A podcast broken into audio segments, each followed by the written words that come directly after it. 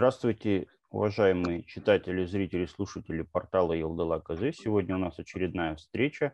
Нашим гостем стала Гульжана Нуртазина, председатель Комитета ветеринарного надзора и контроля МСХРК. А темой нашей беседы станет э, проблемы, которые есть в ветеринарной отрасли и возможные пути их решения. Здравствуйте, Гульжан Сабыровна. Здравствуйте. Первый вопрос у нас касается это той проблемы, о которой часто говорят, это дефицит кадров э, среди ветеринаров, которые часто объясняют низкими зарплатами в этой профессии. А, как вы считаете, действительно ли остро стоит, стоит проблема и какие возможные э, пути решения вы, может быть, уже видите или разрабатываете? А, касательно кадров, да, в системе ветеринарии данный вопрос э, на самом деле очень давно поднимается, и особенно в последнее время депутатами также этот вопрос поднимается. Проблема с кадрами на сегодня стоит остро. А, по сути, оно стояло всегда, но на сегодня оно уже настолько находится на поверхности всех проблем, а, что уже не только э, на верхах мы говорим об этом, но и сами ветеринарные специалисты в регионах говорят о том, что не хватает э, кадров э, в системе ветеринарии. То есть старые уходят, Если новые посмотреть, не да, да, к сожалению, есть такое старение кадров, да, когда очень большой процент работников, особенно эта проблема стоит в регионах, в районах, в сельских округах, когда под пенсионного возраста ветеринары Э, является основным, э, э, занимает основную долю штата ветеринарных специалистов как в системе местных исполнительных органов ветеринарной службы, так и в инспекции территориальных комитетов ветеринарного контроля и надзора.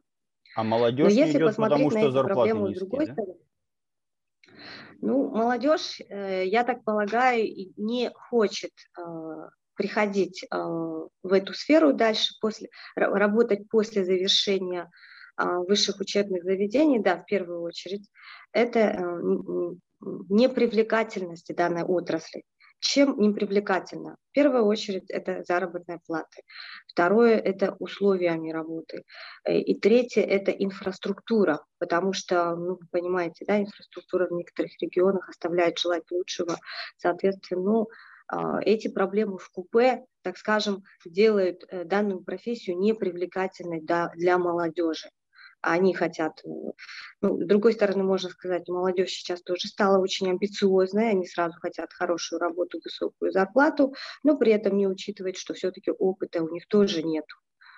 А, вот такая проблема имеется. Но вместе с тем хочу отметить, что ежегодно выделяются гранты. У нас, явля... у нас есть четыре профильных а, а, сельскохозяйственных университетов, которые готовят а, ежегодно, я считаю, достаточное количество ветеринаров, да, но, к сожалению, основная масса э, студентов, да, выпускников данных вузов по специальности ветеринарии, они не остаются в данной отрасли, они уходят в другие более привлекательные отрасли, где и зарплата выше, и условия э, лучше, и, и работы поменьше, наверное, да, потому что ветеринарная э, отрасль, ветеринарный специалист – это профессия, когда нужно работать руками, то есть проводить биркование, проводить вакцинацию, делать забор крови, заниматься лечением э, сельскохозяйственных животных, это все-таки нелегкая работа.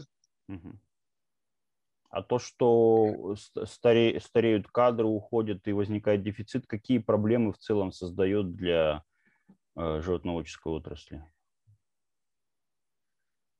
Ну, я могу только отметить э, основные да, причины. Uh-huh. Для животноводческой отрасли в основном, к сожалению, остается за без внимания это вопросы не заразные болезни, да, все-таки угу.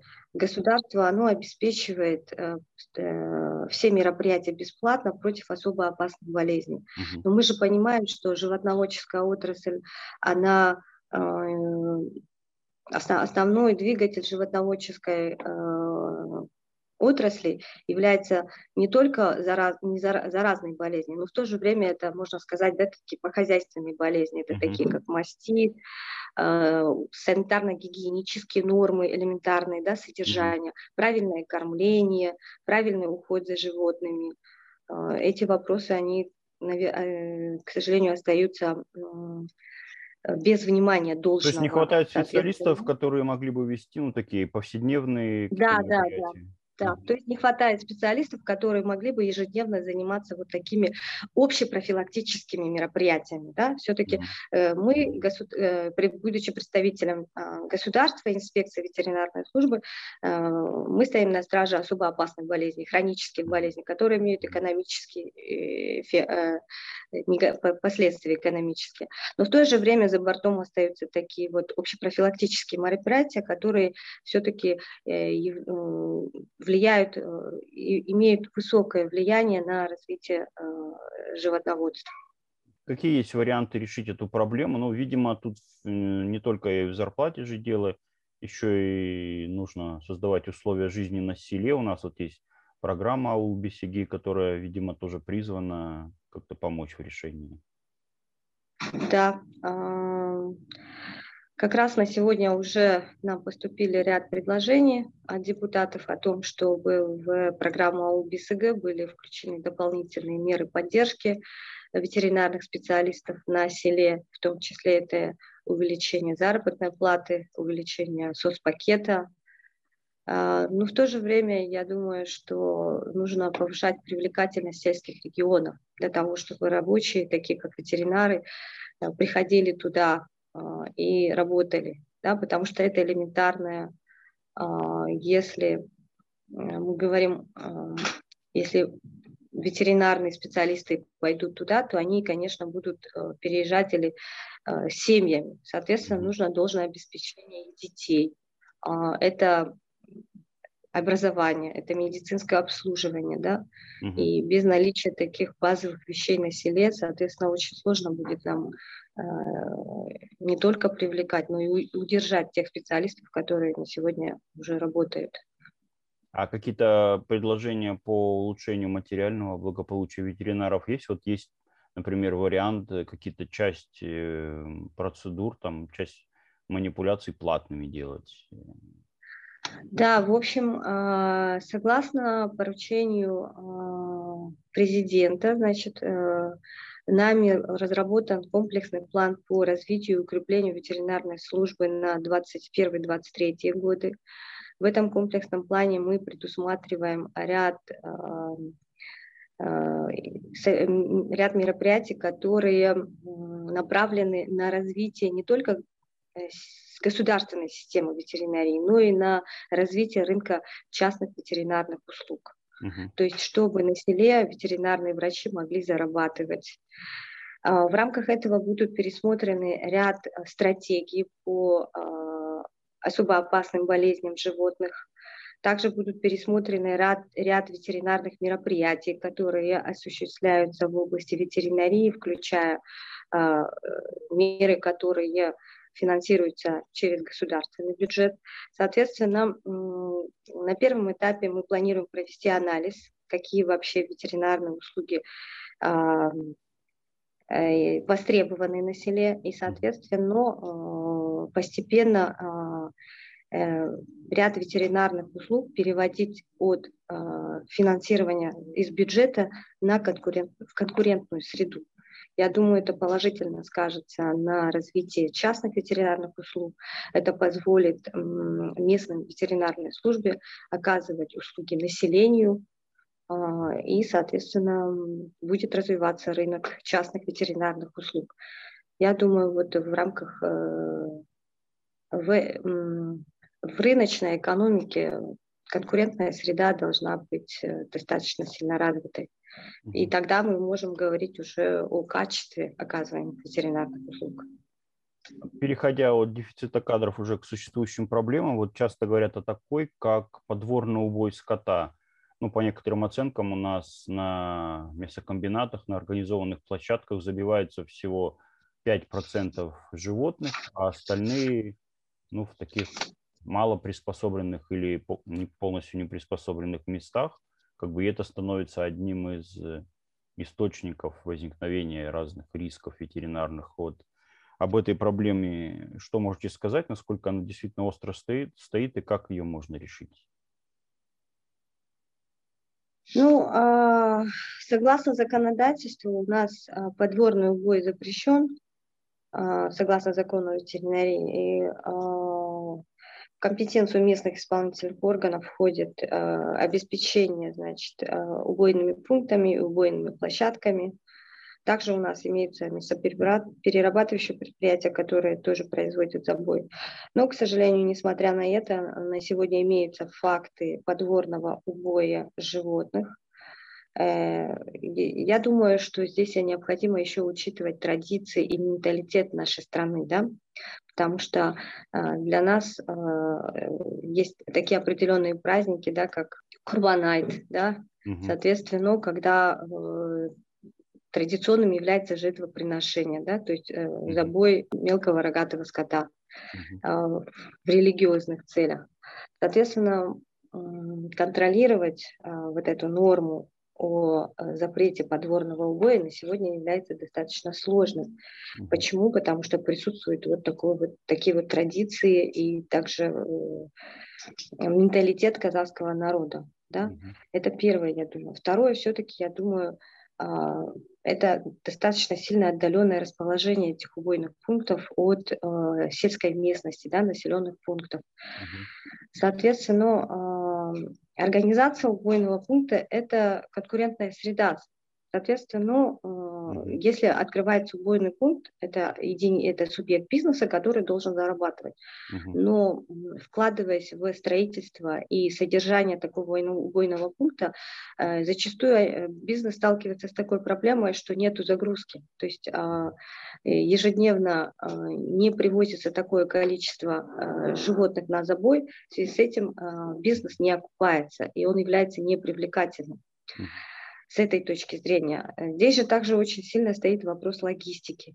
Когда убойный пункт э, э, локализуется между несколькими населенными пунктами. И, например, местному жителю для того, чтобы забить свой э, скот, например, один-две головы для реализации, он должен ехать 200-300 километров только для того, чтобы забить это животное, а потом оттуда это вести на рынок. Соответственно, здесь вопрос также стоит вот логистики mm-hmm. проблема. Mm-hmm. Я думаю, что этот вопрос должен а, решаться на местном уровне а, силами ветеринарной службы местных исполнительных органов. И именно в данном случае необходимо учитывать, наверное, специфику да, и географическое расположение, какие-то особенности региона для того, чтобы обеспечить э, э, забой скота в э, в, в условиях, которые соответствуют ветеринарно-санитарным требованиям. Вот. Ну, на сегодня подворный убой у нас еще остает, остается такой открытой проблемой, в рамках которого необходимо принимать меры э, с учетом местных традиций, угу. я думаю, да. Может быть, э, мы этот вопрос еще будем рассматривать, он также э, имеется в списке вопросов, которые мы планируем в будущем усилять и принимать определенные меры. Видите, подворный убой он с точки зрения а, ветеринарии, да, ветсанбезопасности э, является достаточно, э, достаточно э, а, местом, который представляет высокий риск возникновения да, особо опасных болезней животных. Соответственно, наша задача как ветеринарная служба представитель ветеринарной инспекции обеспечить условия, при которых будут соблюдены ветеринарно-санитарные требования. Спасибо за интересный рассказ. И у нас вот остается еще один вопрос. Это производство вакцин в Казахстане. Ну вот прошлый год у нас в связи с ковидом показал, насколько важно э, проводить такие э, мероприятия и в том числе иметь собственное производство вакцин. Насколько сейчас Казахстан обеспечен ну, по самым важным каким-то заболеваниям вакцинами собственно производства и предполагается и развитие этой промышленности, то есть выпуск каких-то новых наименований. Да, да, э, на примере э, пандемии, да, связанная, э, которая задела очень многие страны, да, вопрос обеспечения собственным производством стоит сейчас очень остро. На сегодня из особо опасных болезней около 20, 22 болезней, да, угу. около 22 болезней особо опасных, по 22 особо опасным болезням Э, значит, э, осуществляется закуп э, вакцин, угу. которые являются бесплатными для прививок животных, да. Угу. Из этих 22, где-то 20 ежегодно мы около 20-23 наименований закупаем. Угу. Из них около где-то процентов 60-70 это являются препараты а, отечественного производства, остальные, естественно, это препараты завозимые. Uh-huh. Но опять-таки данные а, производители, которые сейчас казахстанские да, поставляют э, данные препараты, основным покупателем является государство. Uh-huh.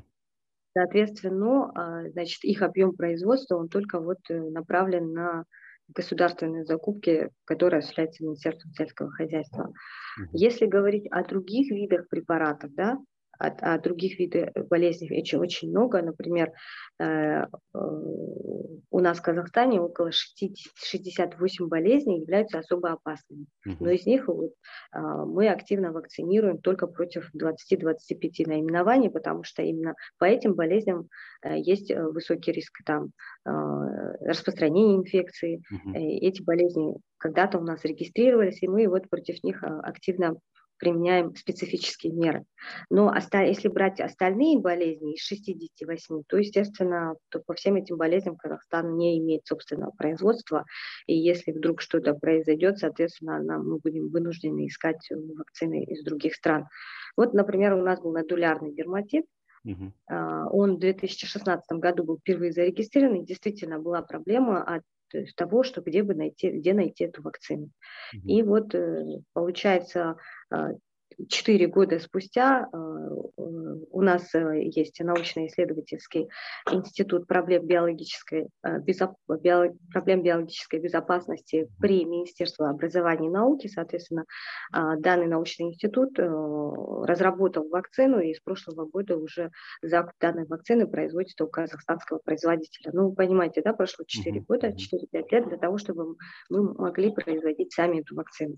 Соответственно, вопрос о развитии фармпромышленности на сегодня стоит остро, и, наверное, все-таки в этом отношении нужно привлечение инвестиций да, для того, чтобы бизнес, а, бизнесу было привлекательно а, в этой сфере работать да, и развивать фармацевтическую отрасль. Ну, в рамках этого тоже необходимо принятие ряд государственных мер поддержки. Соответственно, эти вопросы на сегодня тоже э, затрагиваются, и я думаю, в ближайшем будущем данные вопросы тоже будут находить свое решение. Понятно. Большое спасибо, Гульжан Сабыровна, за беседу. Надеюсь, что да. все проблемы останутся позади, а все нужные решения будут приняты на уровне правительства, что поможет развитию ветеринарии в Казахстане. Спасибо.